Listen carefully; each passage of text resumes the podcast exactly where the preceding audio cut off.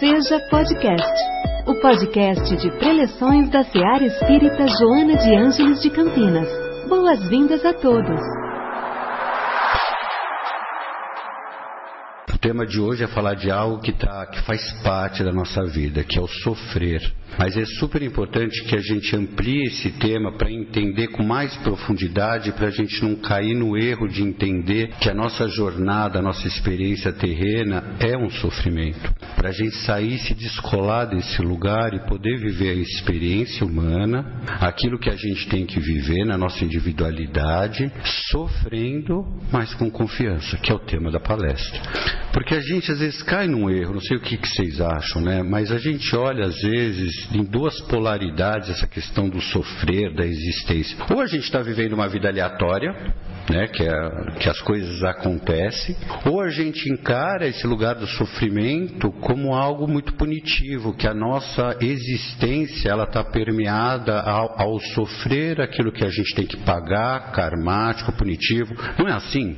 Ou a gente pensa que é algo, pô, que, por que, que a gente está sofrendo? Será que é algo aleatório? Se a gente vê só essa reencarnação, essa existência, né, por que, que a gente sofre? Por que, que uns sofrem mais que os outros? Por que, que uns têm experiências diferentes dos outros? Mas se a gente também é, ampliar essa questão da continuidade de ser, até numa visão espírita, muitas vezes a gente cai no erro, vê se eu estou errado. E a gente acha que a nossa existência aqui nessa vida é uma existência karmática, punitiva, que a gente veio para sofrer, que o, sofr que o sofrimento enobrece, nos desenvolve. O sofrimento não é uma condição para a gente para desenvolvimento. Aliás, ele é uma condição, ele não é uma opção, é uma condição para o nosso desenvolvimento. Mas a questão para a gente é o saber sofrer.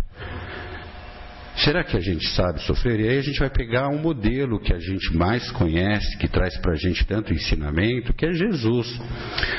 Jesus o tempo todo, acho que ninguém mais que ele sofreu tanto, não é? Vocês estão bem? Como é que vocês estão? Vocês estão assim, assim? Como é que vocês estão? Deixa eu saber como vocês estão. Tá todo, tá todo... Aí outra coisa, uma pergunta. Vocês sofrem? Quem, quem sofre, levanta a mão.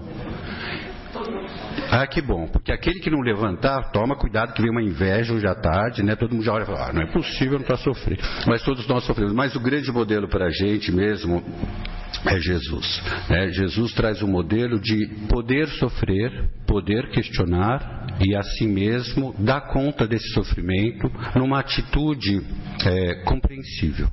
Então, a, a condição humana é o sofrimento.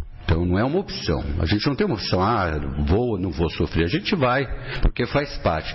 Mas isso tem um objetivo. Por que, que faz parte o sofrimento? Porque a gente está no mundo, que a gente está indo para o mundo de regeneração, mas hoje a gente se encontra no mundo de provas e expiações. Vocês sabem a diferença desses dois aspectos? O que, que é uma prova, o que, que é uma expiação? Você não precisa responder, mas você pode mexer sua cabeça. Então isso é assim, ó, isso aqui é sim, isso aqui é não. Tá? Vocês sabem qual a diferença entre prova e expiação? Não vi nenhuma cabeça se mexer. Esse é o problema. Vou fazer de novo a pergunta, porque ah, pode ser que a pergunta não tenha sido muito clara. Vocês sabem qual a diferença do que, o que é uma prova e o que é uma expiação? Então, então é, uma condição para a gente importante dentro da doutrina espírita. Quando a gente fala de prova, ainda isso, prova e expiação, ainda mostra uma inferioridade no nosso desenvolvimento, que a gente precisa passar algumas experiências, mas são condições um pouco diferentes. Quando a gente fala em prova, a gente está falando de certa autonomia espiritual, onde no nosso planejamento reencarnatório, quando a gente está lá em cima, que a gente fala assim, ah, será que eu vou? Será que eu não vou? Ah, é bom você ir, né? Alguém fala para ele, é bom você ir que tem que fazer fazer coisa lá. A hora que você está no seu planejamento reencarnatório, a prova te dá a condição de você também colocar algumas questões que você quer fazer. É uma missão que você às vezes é, resolve fazer por um motivo, por uma determinada causa. Isso tem um impacto, impacto na tua vida também de sofrimento. Você fala assim, mas Léo, se eu estou escolhendo alguma coisa, por que, que eu venho escolher a sofrer? Você acha que as pessoas escolhem o sofrimento? Não pareceu, mas foi uma pergunta, então vou fazer de novo. Vocês acham que as pessoas escolhem o sofrimento? Por que, que a gente escolheria o sofrimento? Qual é o motivo de a gente escolher o sofrimento? E até para a gente entender essa coisa do divino, por que, que Deus quer que a gente sofra? A questão não é essa. A questão é que o sofrimento acaba sendo uma consequência que eu vou falar um pouquinho ali para frente. Mas quando a gente voltar para essa questão das provas, quando a gente está a gente escolhe é, vir para cá com uma determinada missão e eu tenho uma certa é, autonomia porque eu já atingi um amadurecimento espiritual, então eu posso escolher algumas coisas que eu quero fazer. Então eu escolho às vezes uma determinada prova, uma determinada situação que eu vou defender alguma coisa que vai me beneficiar e beneficiar a sociedade. Aquilo não tem um teor de imposição, né? Quando a gente fala em imposição, a gente está falando de expiações. Então a expiação não tem muito uma autonomia espiritual, onde eu falo, ah, eu queria fazer isso, eu queria fazer aquilo. O meu desenvolvimento ainda está muito ínfimo. Então essas escolhas, elas não cabem mais a mim, mas aí num planejamento reencarnatório de outras pessoas que vão determinar espiritualmente aquilo que eu devo e posso fazer. Então, se na prova eu tenho o quero, porque é uma tríade, quando a gente fala o nosso propósito de vida, a gente está falando de uma tríade. Aquilo que eu quero, aquilo que eu posso e aquilo que eu devo. Isso é a realização do si mesmo que Divaldo fala. Quando fala assim, olha, tem uma realização, você nasceu para quê? Para que, que você nasceu? Olha a pergunta de milhões. Quem souber, levanta a mão. Para que, que você nasceu? Por que vocês estão me olhando assim com essa cara? A gente não sabe. É, a gente veio aqui para realizar o si mesmo.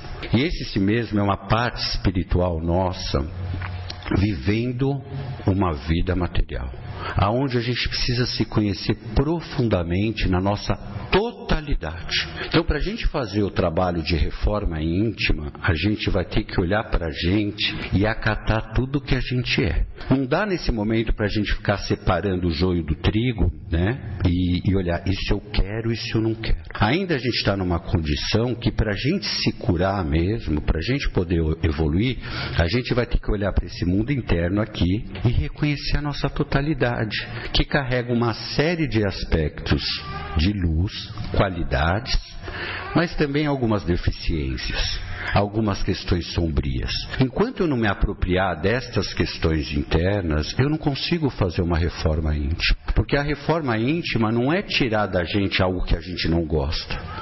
Muito pelo contrário, é integrar aquilo que a gente vê que é disfuncional, que a gente ainda não dá conta, mas é nosso. Por algum motivo está lá. Então a gente precisa ter esse olhar com mais generosidade para a gente, para entender que no nosso mundo interno carrega uma série de questões que foram sendo somados nas diversas reencarnações que a gente vem passando e que não é de uma hora para outra que essas coisas vão ser deslocadas da gente e a gente vai se iluminar. A gente tem um processo e esse processo é permeado pela essa questão do sofrimento. E por que, que esse sofrimento chega para a gente? Não é por que, que a gente sofre, é para quê? Porque todo sofrimento ele tem um objetivo e o objetivo do sofrimento, por mais que seja fazer você se desenvolver e amadurecer emocionalmente, ele em si não é o objetivo que faz isso. Ele é o lugar que acontece quando a gente de fato está saindo da nossa rota. Então eu vou voltar lá para o que eu estava falando entre provas e expiações. Por que, que a prova gera um sofrimento se eu escolho algumas coisas para fazer? Se eu venho aqui defender uma determinada causa que vai me beneficiar e beneficiar o coletivo? Por que, que geraria assim o sofrimento?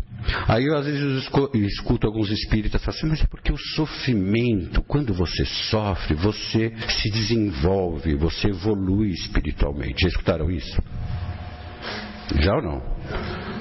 Então, vamos combinar que não é assim a história? Por que, que a gente. Ah, então quer dizer, quer dizer, o sofrimento leva a gente ao desenvolvimento? O que leva a gente ao desenvolvimento espiritual, ao amadurecimento espiritual, é uma outra palavra. Vamos ver quem sabe. Quem sabe levanta a mão e vem aqui na frente falar. Aí ninguém mais levanta a mão, ninguém quer falar mais. Mas quem sabe, qual é a palavra de estímulo que vai fazer a gente se desenvolver espiritualmente? Qual? Amor. Por que a gente está errando tanto e fica, a gente fica tão preso nos aspectos negativos, no sofrimento, na desesperança, em tudo aquilo que a gente parece que precisa viver como algo punitivo? Vamos pensar uma coisa juntos aqui? Qual é o símbolo mais próximo do divino que a gente tem encarnado na Terra? Qual é o símbolo que se aproxima um pouco mais, ainda muito longe, muito distanciado do que é Deus? Tem um indivíduo aqui na Terra que se aproxima bem, assim, meio distorcido, mas tem. Quem? Os pais, não é? Os pais, assim, os pais, vamos pensar nos pais suficientemente bons, porque tem pai que às vezes dá, né, uma mancadinha. Mas vamos lá, os pais suficientemente bons são aqueles que mais se aproximam a Deus, não é? É, uma, é o que a gente tem mais ou menos próximo daquilo que é um amor paterno. Quando a gente é criança, quem é pai, quem é mãe aqui? Levanta a mão. Mesmo que você não seja pai, mas fala assim, ai, meu, eu vou embora da palestra porque eu não sou pai. Não, não tem problema, porque a gente é filho, então a gente conhece que é ser pai também, né? A gente já é, se relacionou com essas figuras. Quando a gente aprende a andar e a gente cai e a gente se machuca e a gente quebra alguma coisa lá em casa, como é que nossos pais lidam com a gente? Pode ter até um movimento de educação, não tem? Mas tem um, um tem movimento de retaliação, de punição, se precisa sofrer? Tem que, que a gente acha que Deus está fazendo isso com a gente? Se nem nossos pais, que não têm toda essa condição, essa qualidade, não faz isso com a gente, por que, que a gente acha que a gente veio aqui para sofrer, para a gente veio para pagar, que a gente veio para isso? Por que, que a gente não olha para a gente e a gente veio aqui para amar, para tentar o amor? Porque não faz sentido a gente ficar pagando uma coisa, ah, então eu fiz isso para alguém, na próxima reencarnação eu vou obter aquilo mesmo que eu fiz para essa pessoa. Então, quer dizer, a gente não sai desse círculo. Porque eu ataco alguém, depois eu vou ser atacado. Faz sentido isso para vocês? Estou questionando muita coisa? Senão a gente pode mudar de assunto. Mas não é? Então eu ataco alguém, então eu vou ter que ter, ter a mesma moeda. Isso é uma lei muito antiga, que não está atualizada. Porque se ficar nesse círculo, pensa bem, eu ataco, sou atacado, então calma aí, eu quero me vingar de novo. E quando para essa história? Quando é que vai parar essa história? A gente precisa estudar mais. Só para com uma palavra simples. Quando alguém fala, meu amigo, não dá mais, vamos amar, não tem condição mais. Então, quando, como as coisas se é, reconfiguram numa reencarnação, elas não se reconfiguram para você sofrer sempre aquilo que você fez. A gente acha isso, muito pelo contrário. Você vem com propostas de amor, de afeto, para aquilo que você não deu conta. Então você está aqui, você assume até uma posição profissional, uma posição familiar, não é para devolver ou para receber aquilo que você não conseguiu. É para devolver aquilo que você não conseguiu, sim, mas com um elemento importante para a gente, que o elemento é, ó, todo mundo junto. Eu vou falar um, dois, três e a gente vai falar. Vamos agora, né? Tipo uma. Um, dois, três. Qual é? Não, ficou baixo. Vamos de novo? Um, dois, três. A gente veio para isso. Vamos parar com esse negócio de ficar, não, porque a gente tem que sofrer. O sofrer é uma consequência, eu vou falar dele, sim, porque ele é importante. Ele não é uma opção, ele é uma condição da natureza humana. Mas como que eu sofro? E para que que eu sofro, né? E é muito interessante porque Jesus foi apunhalado o tempo todo, né? Foi injuriado, blasfamado, foi machucado fisicamente, tudo aconteceu com ele. E ele soube sofrer. Aí você fala, quem foi a pessoa que mais sofreu na humanidade? Para mim foi Jesus. Porque Jesus, em nenhum momento do seu sofrimento, ele tirou umas férias. Falou assim, calma, eu preciso tirar umas férias desse lugar. E, e voltou, e, e voltar-se para si. Ele nunca fez isso, fez? Ele sempre ficou comprometido, comprometido à proposta da jornada dele espiritual. Quer mostrar para a gente, se a gente tivesse, não, não li nada de Jesus, não sei nada de Jesus. Então qual foi a mensagem de Jesus? Amor. É isso. Ele incorporou na vida social aquilo que estava deslocado, o feminino, a mulher, as pessoas que a gente pecadoras, ele trouxe para perto. Por quê? Porque a questão é amar. É amar. Então a proposta de Jesus foi amar. Então ele não te oferece. Porque a gente, quando começa a sofrer, estou errado, quando a gente começa a sofrer, a gente fala assim: ah, eu estou precisando relaxar. Não é assim? Aí a gente usa de subterfúgios, não tão, às vezes, saudáveis, para poder relaxar. Ah, vou tomar alguma coisinha, vou fazer isso aqui, vou fazer. A gente sai pelo tangente, não sai? Jesus nunca saiu da tangente, pela tangente. Jesus nunca pegou a marginal. Jesus ficou lá na proposta de trabalho dele e ficou tolerando o sofrimento. O sofrimento dele foi atroz, porque, como eu estava falando, ele veio com uma missão que eu não posso nem falar de provação, porque no estado de iluminação dele não se existe essa categoria de provação. Mas vamos pensar que também seria uma prova. Não na condição dele, mas uma prova de qual ele trouxe para a gente um ensinamento. Por que, que a prova, se tem uma escolha, traz o sofrimento? Perguntas difíceis, né? A gente podia fazer outras perguntas. Por que, que a prova, que é um lugar que eu tenho uma certa autonomia de escolher uma, uma, uma experiência reencarnatória, ainda eu sofro? Um de cada vez para não dar esse problema que deu aqui agora. Por que, que a gente sofre ainda na prova? A gente precisa questionar, porque a gente tem uma consciência muito literal, muito fechada. A gente precisa questionar algumas coisas. Deus quer. A gente pode ser que a gente não tenha todas as perguntas. Desculpa, a gente não tenha todas as respostas. Mas a gente não pode parar de perguntar. Não pode parar de perguntar. Então, a pergunta é: por que, que a gente sofre numa prova, quando a gente ainda tem mais autonomia? Porque tudo aquilo que eu vou levar em conta como algo que eu vou defender, sempre vai ter uma contra complete the sentence. Sempre vai ter uma contraposição. A gente vai ter que defender uma bandeira que vai ter um monte de gente querendo atacar a gente. Então, até aquilo naquilo que a gente escolhe, a gente tem um sofrimento. Para vocês entenderem que sofrimento, mesmo nas minhas escolhas, é uma condição da natureza humana. E por que, que ele se desenrola assim? Vou voltar a Jesus e aí a gente fala mais especificamente do sofrimento. Jesus, eu vou ter que ler, porque eu não enxergo, mas Jesus, no dia da crucificação, tamanha dor que ele sofreu ali, tem um momento que ele também pôde questionar o sofrimento dele. Não foi? O que, que ele fala em algum momento ali? Eu vou ter que ler. Ele fala assim: Está em Marcos 15, 34. Deus meu, Deus meu, Deus meu, por que me desamparaste? Jesus questiona a Deus porque ele está sofrendo. Então, tudo que Jesus faz para a gente é um símbolo, é um aprendizado. Então a gente pode sair do literal e aprender com ele. Se ele pode questionar, e ele pôde, pelo menos essa única vez, questionar o próprio sofrimento, você também não pode? Então a gente não está aqui para, sabe, sair da realidade e não olhar o nosso sofrimento ou tentar olhar a sua vida excessivamente de um lado positivo. Não é isso. A gente tem o direito de questionar algumas coisas.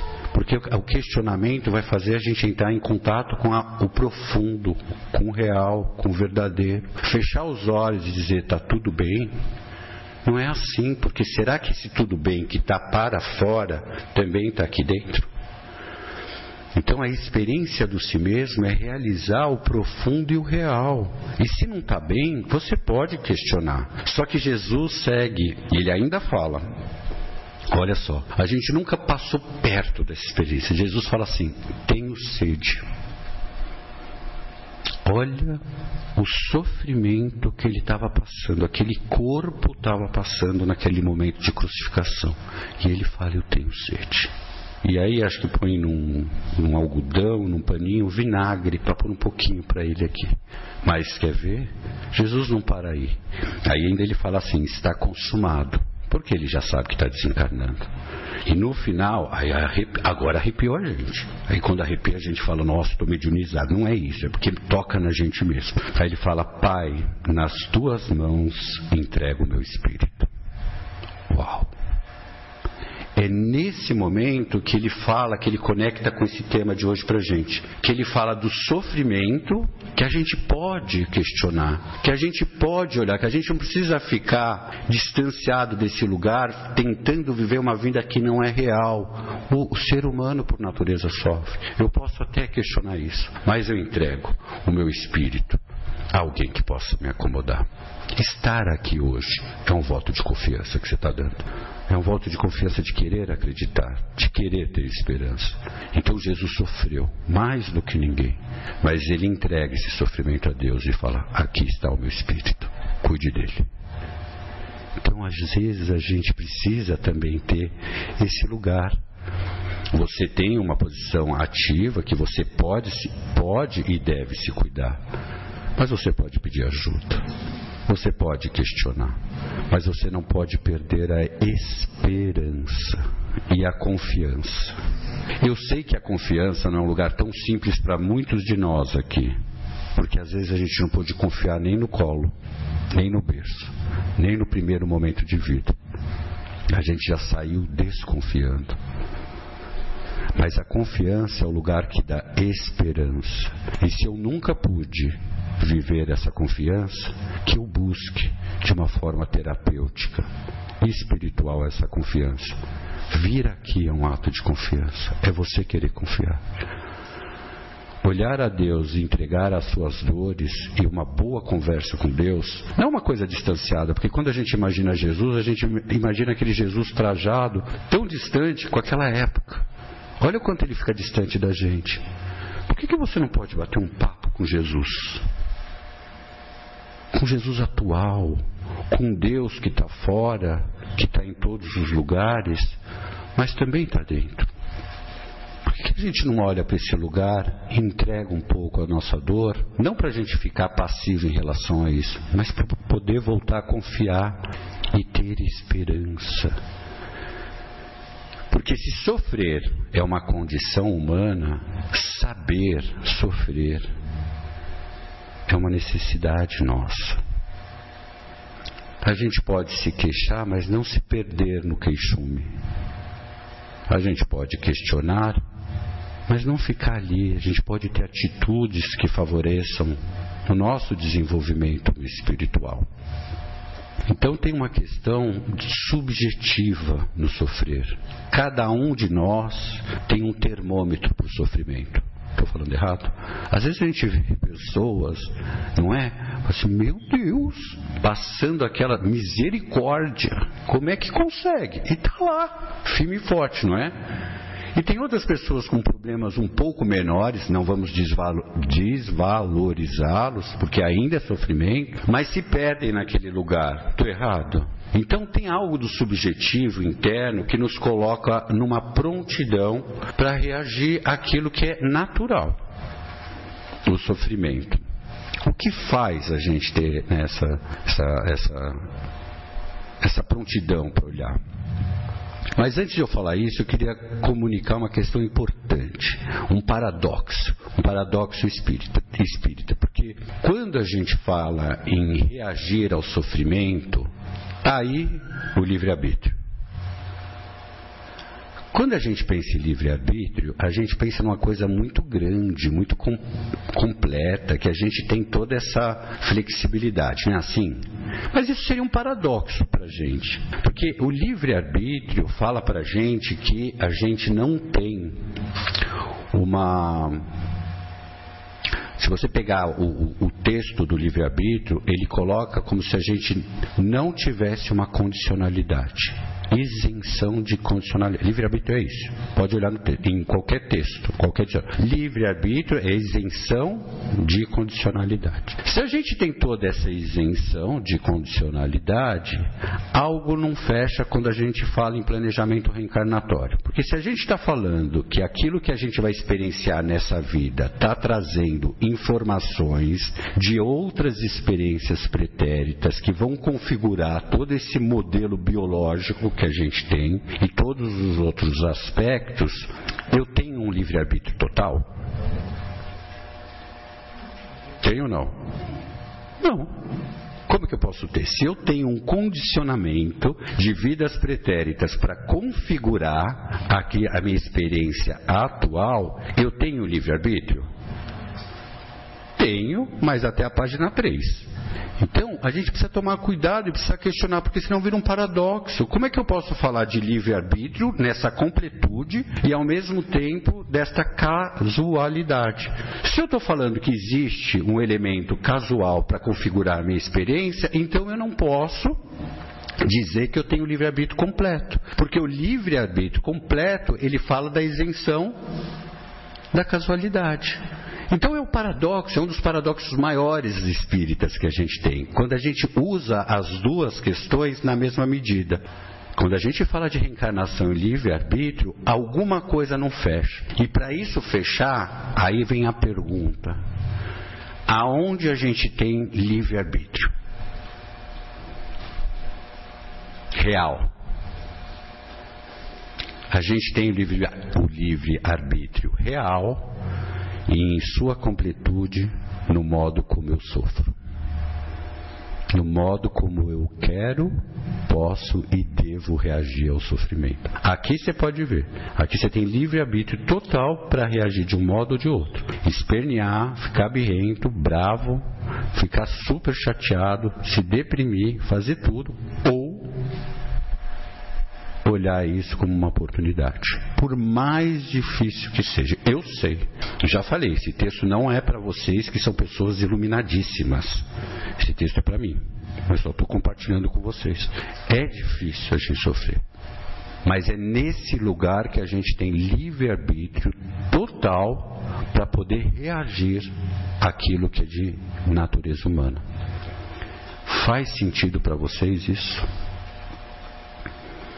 Então pode ser que você não tenha tanto livre-arbítrio como você acredita ter. Porque se é assim, se a gente tivesse o livre-arbítrio total, vamos questionar um pouquinho. Um ataque meu em alguém retiraria o livre-arbítrio dessa pessoa em querer estar lá com bem-estar, não é verdade? Então, se eu tenho livre-arbítrio total, eu posso fazer o que eu quero. O livre-arbítrio não vem da ação, ele vem da reação. Olha que louco, olha que interessante como eu reajo às coisas é aonde eu tenho total livre-arbítrio. Você pode reagir de uma maneira ou de outra, mas isso é livre-arbítrio. Como você age, nem tanto. Existe uma organização mais cósmica para as coisas acontecerem. Ninguém vai ser atacado se aquele ataque não estava planejado por algum motivo que eu não sei explicar. Nada do que acontece aqui no orbe terrestre é aleatório tudo, por mais triste que a gente olhe tudo que está acontecendo aqui, tem algum motivo. Tem um para quê. E o seu sofrimento também tem um para quê.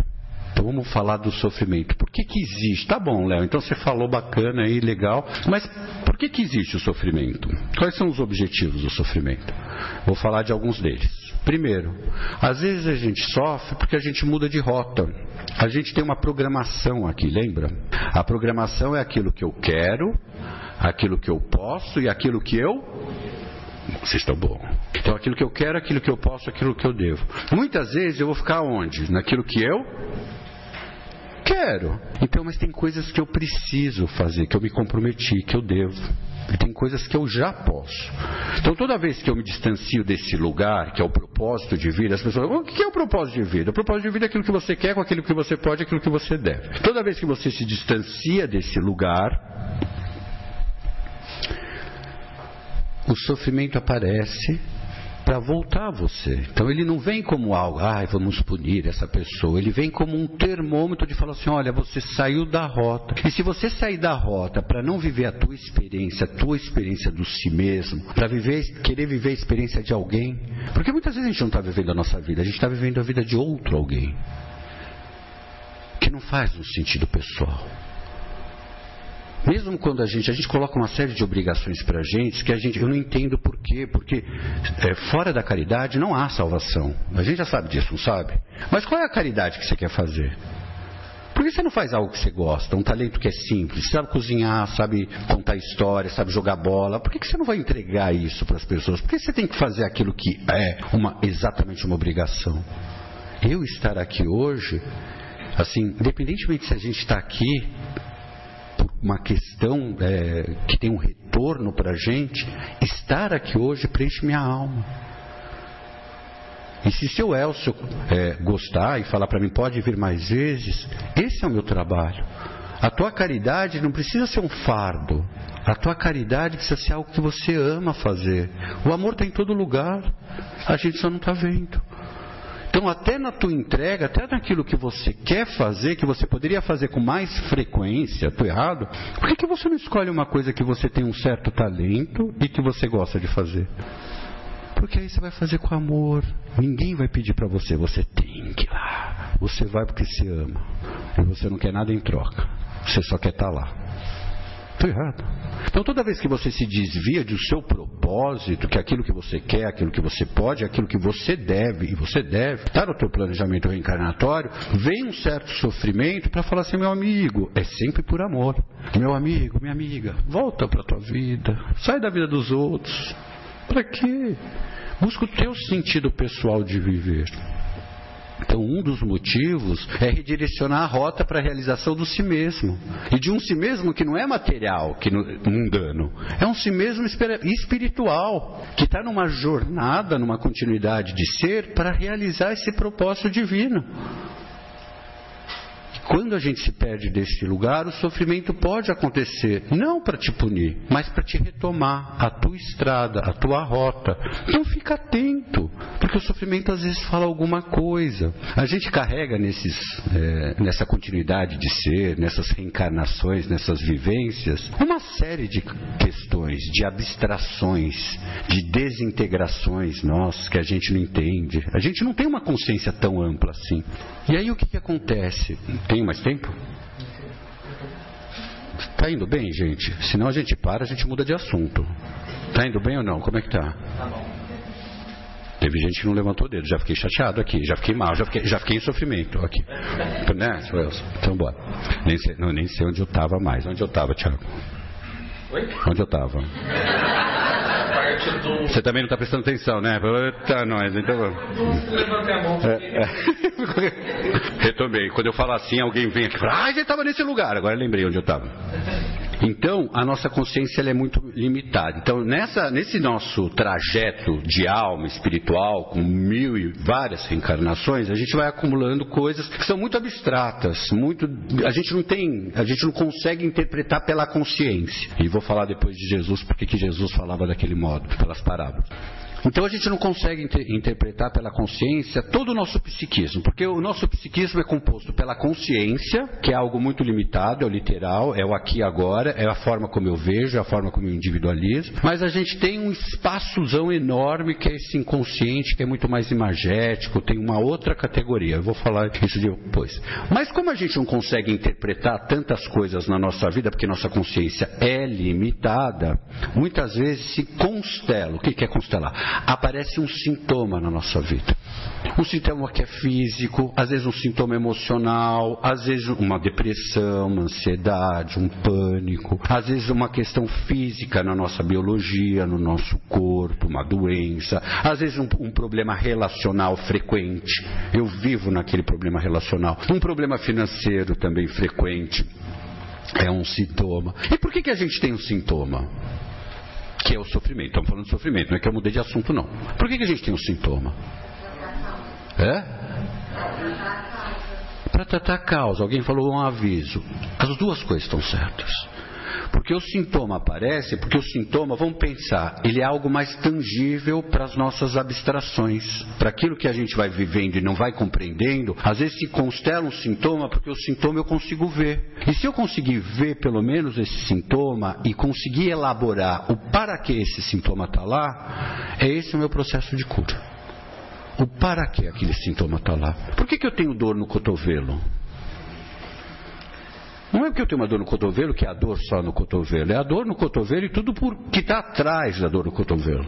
Por que, que eu estou com dificuldade de andar? Por que, que eu estou com uma dor na perna e não consigo andar? Um exemplo, para que, que eu estou com aquela dor na perna? Então tem que saber perguntar.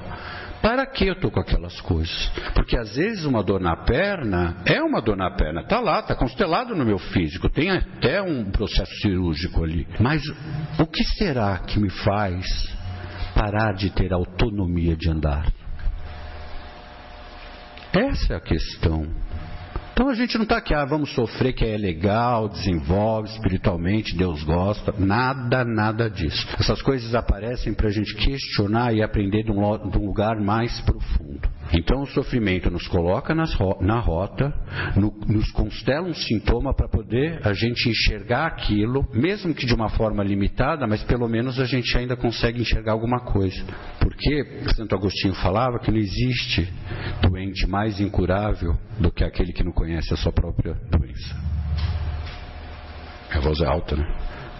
Não existe. Então, para a gente poder se curar, a gente precisa saber o que, que é. E às vezes, olha só como Deus é legal com a gente. Fala assim, ah, então tá, vamos dar uma, uma vamos dar uma pista para eles. Já que eles não têm toda essa elaboração, aparece alguma coisa, você vai cuidar daquilo. E se você se aprofundar mais naquilo e entender para quê, essa é a pergunta, nunca por quê. É para quê eu estou com esse problema? E se você terapeuticamente, espiritualmente buscar isso, tá cura. Pessoal, a felicidade não é ausência de infelicidades. A gente pode ser feliz com as nossas infelicidades. A gente está muito numa, numa sociedade micro-ondas, vocês não acham? Que três minutos a gente tem que estar tá pronto? Né? Então, ah, três minutos. Ninguém quer fazer uma terapia, ninguém quer vir aqui no centro tomar passe. Eu quero só, ah, não, já me curei, quero escutar uma palestra curado. É um processo. Marisa Monte hoje de manhã, assim, eu vou falar, não sei, apareceu, eu estava lá, de repente apareceu Marisa Monte lá no meu Instagram. E ela falou uma coisa, conhece Marisa Monte? Vai fazer um show aqui em Campinas, descobri isso ontem também. Ela falou uma coisa super legal, que não adianta a gente lutar contra a vida, porque se a gente lutar contra a vida a gente perde. É verdade. Ela disse que ela foi aprender a fazer crochê e tricô. Quem faz crochê e tricô aqui? Ai, que bom. Vê se estou falando errado, porque eu nunca fiz isso, nem sei o que, que eu vou falar, mas bora. Ela falou que quando né, dá, dá aquele, é, o, o nó, né, não adianta você puxar a linha, que você vai estragar tudo. É o que a gente está tentando fazer, puxar a linha. O imediatismo. Você precisa desenrolar, linha por linha, daquele rosco. Então o que, que eu estou convidando vocês é desenrolem a vida de vocês. Mas com uma palavra fundamental. Qual é? Amor. Eu não consigo compreender se a gente ficar falando de amor só para os outros e não tiver alto amor. Não consigo. Não me falem em dedicar ao outro afeto quando a si mesmo não está sendo dedicado. Tudo começa com você. Amai ao próximo. Vou falar de novo. Amar ao próximo. Meu Deus, tudo precisa começar em você. Faz sentido? Então, vocês ganharam uma folha em branco aí, não ganharam? Pega essa folha em branco. Atrás da folha, na, num dos lados, vamos ver, eu pus um número ali, um sorteio para uma viagem para Cancún. Ah, vamos, vamos sair do sofrimento, né? Vamos viajar, vamos fazer alguma coisa, pelo amor de Deus. Essa folha é um símbolo, é um símbolo para mostrar para gente que a gente nem fez, a gente pode ter errado algumas vezes na vida ou várias vezes. A gente nem sempre fez aquilo que a gente gostaria de fazer. A gente carrega uma culpa enorme. Culpa daquilo que a gente não fez, mas gostaria de ter feito, ou culpa daquilo que a gente fez e não gostaria de ter feito. Não é assim? Vamos destituir essa coisa, gente. A gente fez o melhor que a gente podia. Por mais esquisito, mais excêntrico, mais. A gente fez o que a gente podia. Essa folha em branco é para mostrar para vocês, vocês vão guardar ela. Porque tudo que eu fiz está feito. Eu não consigo reeditar. Eu não consigo voltar a fita. Voltar a fita é muito da minha época. Você nem sabe o que é isso. É muito tempo. Mas não dá para. Mas aqui as pessoas, né, dos 40 para cima já sabem. Dá para a gente rebobinar a fita e falar, vamos recomeçar? Dá para a próxima reencarnação. Agora não dá, tá? Agora vamos com o que a gente tem para hoje. Então não dá para a gente fazer isso. Meu, deixa para trás. Deixa para trás. Para com isso. Porque o que não faz a gente ir para frente é ficar na culpa. É isso. A gente ingessa no modelo de culpa daquilo que a gente fez e não gostaria de ter feito, daquilo que a gente não fez e gostaria de ter feito, e não vai para frente. Deus sabe que você vai escorregar. Ué, não foi Ele que nos criou? Ele já sabe. Ele não pega pesado com a gente. Ele fala: Ó, oh, tá bom. É a gente que fica com o chicotinho. Destitui o chicotinho. Essa folha em branco é para mostrar para vocês que aquilo que aconteceu, aconteceu. E foi o que dava para acontecer, por mais esquisito que foi. Nada é tão aleatório como você acha que é. Agora, daqui para frente, quem escreve essa página em branco é você. Escreva do seu modo pessoal. Realize o seu si mesmo. Veja o que faça sentido para você. Olhe para você com mais alto amor. Escreva um romance da tua vida. Uma linda história de amor. Você. Com quem? Estou sem namorado, sem namorado. Não é com ninguém. É com você. Escreva uma história. Deixa para trás o que passou. Olha daqui para frente e tenta olhar para você com mais profundidade, entendendo quem você é, com mais alto amor. Vamos parar de olhar até dentro dos centros espíritas que tudo é karmático, tudo é punitivo, que tudo é isso. A nossa linda história é uma experiência de amor que a gente ainda não entendeu. E a hora que a gente entender, a gente está aqui, a gente pode ser protagonista, nós que estamos aqui. Então, quando você sair daqui, você vai sofrer, você vai questionar, você vai se debelar, está tudo certo. Mas leva também uma experiência, uma experiência e uma palavra de amor e compaixão. Primeiro para você, e depois para os outros. Faça alguma coisa para os outros coletivamente, sim. A gente está aqui para isso. Mas faça alguma coisa que faça sentido para você. Não coloque tantas obrigações porque você não vai fazer com amor. Faça as coisas com mais amor. Faça aquilo que você gosta.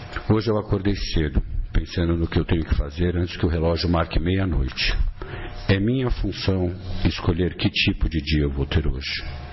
Eu posso reclamar porque está chovendo, ou agradecer às águas por lavarem a poluição. Eu posso ficar triste pela falta de dinheiro, ou me sentir encorajado para administrar as minhas finanças, evitando assim o desperdício. Eu posso reclamar da minha saúde, ou dar graças por estar vivo. Posso me queixar dos meus pais por, ter, por, não terem me dado tudo aquilo que eu queria, ou posso ser grato por ter nascido. Posso reclamar por ter que trabalhar, ou agradecer por ter trabalho. Posso sentir tédio com o trabalho doméstico, ou agradecer a Deus. Posso lamentar as decepções que eu tive sim com os meus amigos, ou me entusiasmar com a possibilidade de fazer novas amizades. Se as coisas não saírem exatamente como eu planejei, eu posso ficar feliz por ter hoje que recomeçar o dia está na minha frente esperando para ser o que eu quiser. E aqui estou eu, o escultor que pode dar forma. Tudo, tudo mesmo depende só de mim. Sorria, mas não se esconda atrás desse sorriso. Mostra aquilo que você é, sem medo. Muitas pessoas sonham. Viva, tente. A felicidade é o resultado dessa tentativa. Ame acima de tudo, ame a tudo e a todos. Deles depende a nossa felicidade. Encontre o que é de bom em tudo em todos. Não faça dos defeitos uma distância e sim uma aproximação. Aceite a vida, as pessoas. Faça delas a sua razão de viver. Entenda os que pensam diferentemente de você, não se reprove. Olha a sua volta, quantos amigos você já tornou alguém feliz hoje ou fez sofrer com seu egoísmo. Não corra, para que tanta pressa? Corra apenas para dentro de você. Sonhe, mas não transforme esse sonho em fuga. Acredite, espere, sempre deve haver uma esperança, sempre brilhará uma estrela. Chore, lute, faça aquilo que você gosta. Sinta o que é de bom dentro de você. Escute, ouça as pessoas, é importante. Faça dos obstáculos obstáculos, degraus para aquilo que você acha supremo na vida, mas nunca, nunca mesmo se esqueça daqueles que não conseguiram subir a escada da vida. Procure, tudo, procure acima de tudo ser gente. Eu também vou tentar. Eu sou feliz porque vocês existem. Ficou bonito? Mas não é meu. É do Charlie Chaplin, né? Parece que eu vim, olha que intuição, tá mediunizado, que não sei o que. Mentira. Charlie Chaplin, decorei, decorei. Tenho tempo? Não. Então já deu, né? Já deu, né? Queridos, levanta a mão direita. Vai com fé. Esquerda. Olha, que parece nem um culto aqui. Cadê? Porque abaixou a mão. Agora, ó. Um abraço meu em cada um de vocês. Obrigado pelo carinho. Eu espero estar mais vezes aqui com vocês, viu? Beijo no coração. Em nossa célula de amor, sua presença é sempre bem-vinda. Acompanhe também nossas atividades nas redes sociais. Acesse arroba Seja CPS. Afinal, sua participação faz a SEAR acontecer.